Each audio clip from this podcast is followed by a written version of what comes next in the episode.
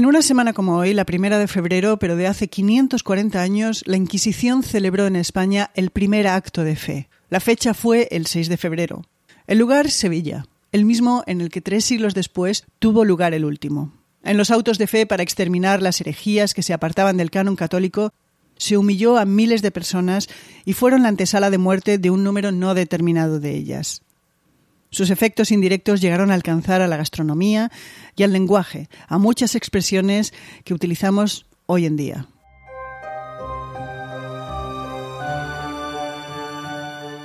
Hola, soy Ana Nieto y esto es Calendario de Historias, una producción de Audire Podcast en la que una vez a la semana recordamos un evento histórico a sus protagonistas e indagamos qué nos queda de ello.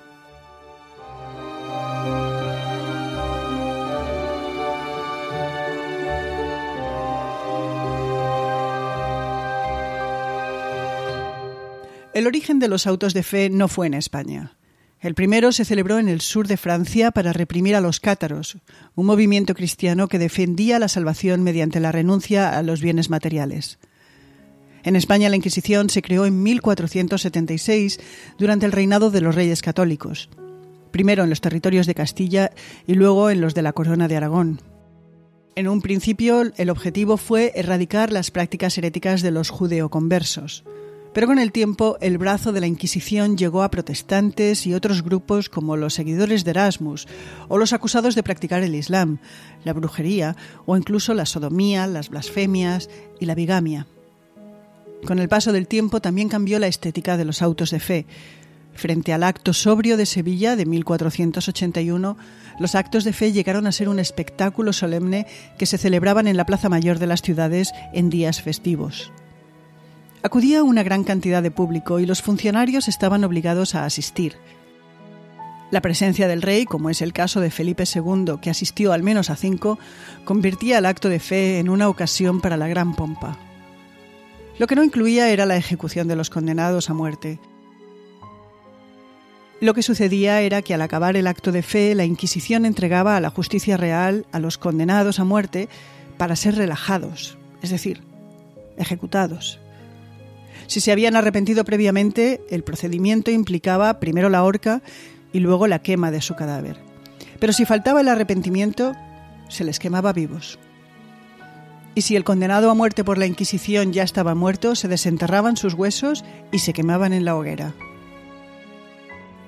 Se desconoce el número de personas que fueron detenidas, interrogadas y juzgadas por la Inquisición o cuántas sufrieron la humillación de un auto de fe. Es más, las estimaciones bailan enormemente. Lo que sí se sabe es que el periodo más intenso de persecución corresponde al medio siglo que abarca desde 1480 a 1530 y que coincide parcialmente con el desempeño de Tomás de Torquemada como gran inquisidor, un hombre de origen converso. También coincide con una gran represión sobre la población sospechosa de prácticas judeoconversas, aunque no exclusivamente. Según el hispanista Henry Kamen, durante esos 50 años el número de condenados a muerte por la Inquisición habría rondado las 2.000 personas. Pero según el historiador Juan Antonio Llorente, esa cifra habría que multiplicarla por 5. Con el paso de los años y las décadas, el poder del Santo Oficio y la frecuencia y espectacularidad de los autos de fe irían decayendo. Se apunta a que la última persona condenada a muerte por la Inquisición fue María Dolores López, una mujer sevillana de origen humilde que en 1781 fue estrangulada a garrote vil y después de muerta su cuerpo fue arrojado a la gran hoguera. Sus delitos habrían sido mantener relaciones íntimas con sus confesores y fingir revelaciones divinas. Habría que esperar al siglo XIX para que la Inquisición y sus detenciones, confiscaciones, encarcelaciones y condenas a muerte llegaran definitivamente a su fin pero fue difícil acabar con ella. De hecho, hubo cuatro aboliciones.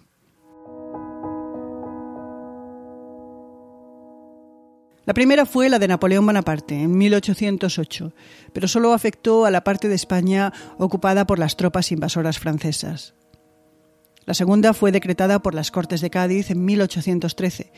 Sin embargo, apenas un año y medio más tarde fue restaurada por Fernando VII. La Inquisición sería de nuevo abolida durante el trienio liberal de Fernando VII. Cuando el monarca recuperó sus poderes absolutos en 1823, dando lugar al inicio de lo que se conoce como la década ominosa, no restauró la Inquisición, pero sí siguieron operando en algunas diócesis lo que se conocía como juntas de fe. Una de ellas condenaría a muerte al maestro valenciano Cayetano Ripoll. Su delito, no creer en los dogmas católicos. Aunque hay quien considera que Ripoll fue la última víctima de la Inquisición, en sentido estricto no lo fue, porque no fue condenado por el Santo Oficio.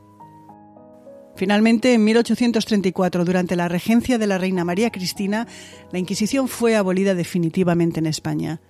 Había durado 358 años.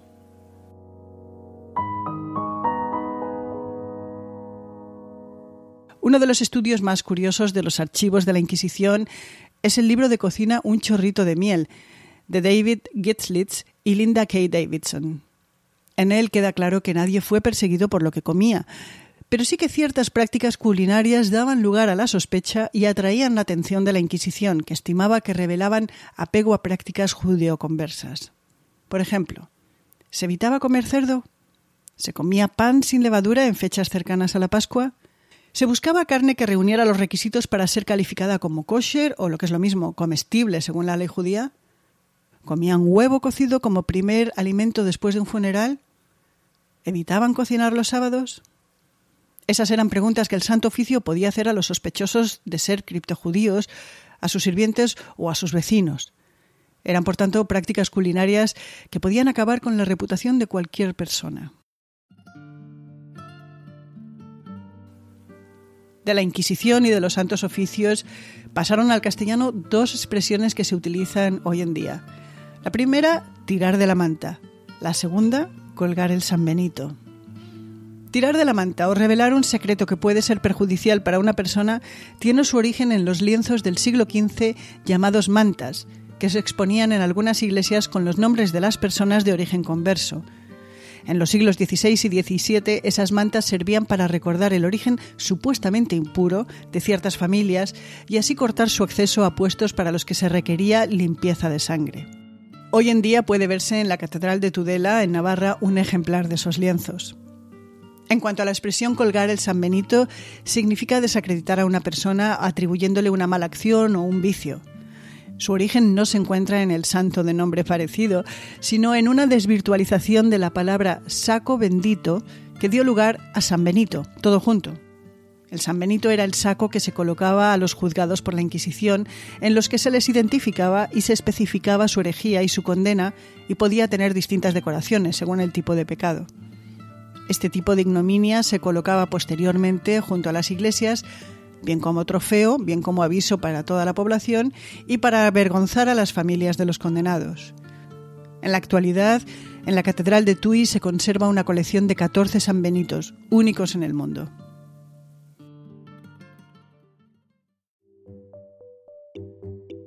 Además del primer auto de fe, en la primera semana de febrero, esto es entre el 1 y el 7, los libros recogen historias como la de 1903, cuando 12.000 barcelonesas firmaron un escrito para pedir al alcalde de su ciudad que iniciara una campaña contra la blasfemia.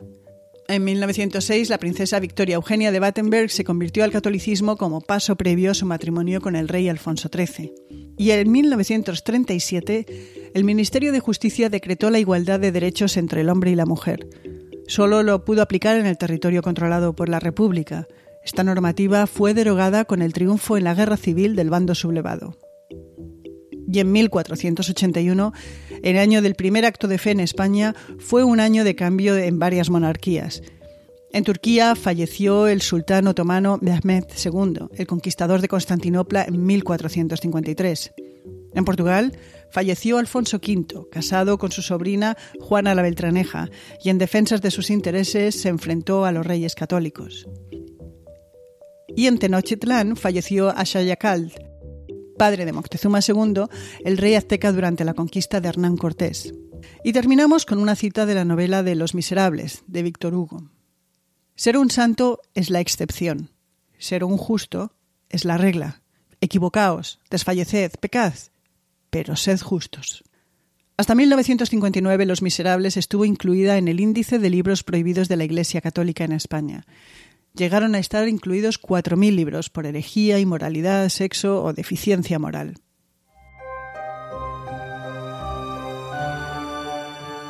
Y esto ha sido un nuevo capítulo de Calendario de Historias, una producción de Audire Podcast. Esto es María Luz Rodríguez y yo, Ana Nieto.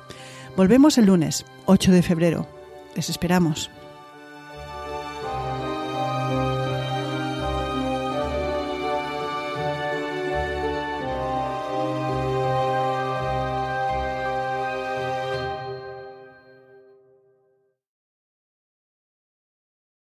Now through February 2nd, join a clean and spacious Planet Fitness for zero enrollment and only $10 a month. With tons of equipment and free fitness training, it's the perfect place for everybody to work out. Even me, mother of very fussy triplets and one very colicky husband. Especially you, Supermom. You'll release endorphins and have more energy. Ah, I remember having energy. Start feeling fit-tacular today. Join in club or at planetfitness.com. Zero enrollment, $10 a month, cancel anytime. Deal ends February 2nd. See club for details. Now through February 2nd, join a clean and spacious Planet Fitness for zero enrollment and only $10 a month. With tons of equipment and free fitness training, it's the perfect place for everybody to work out. Even me, mother of very fussy triplets and one very colicky husband. Especially you, Supermom. You'll release endorphins and have more energy. I remember having energy. Start feeling fit-tacular today. Join in club or at planetfitness.com. Zero enrollment, $10 a month, cancel anytime. Deal ends February 2nd. See club for details. Este 4 de julio, You where you belong. Make us proud. apúrate Let's go. y vive una de las mejores películas jamás hecha. Having any fun yet? Tom Cruise, Top Gun Maverick, clasificada PG-13. En un mundo donde extraterrestres acechan a los humanos, dos soldados deben esconderse para sobrevivir sin su Old Spice. ¡Cállate! ¡Cállate! Hombre, hueles re feo. ¿Que no te pusiste el nuevo Old Spice Dry Spray con frescura de larga duración? ¡Cállate! ¡Nos van a oír! No puedo. ¡Apestas! ¡Te dije! ¡Se me olvidó el Old Spice!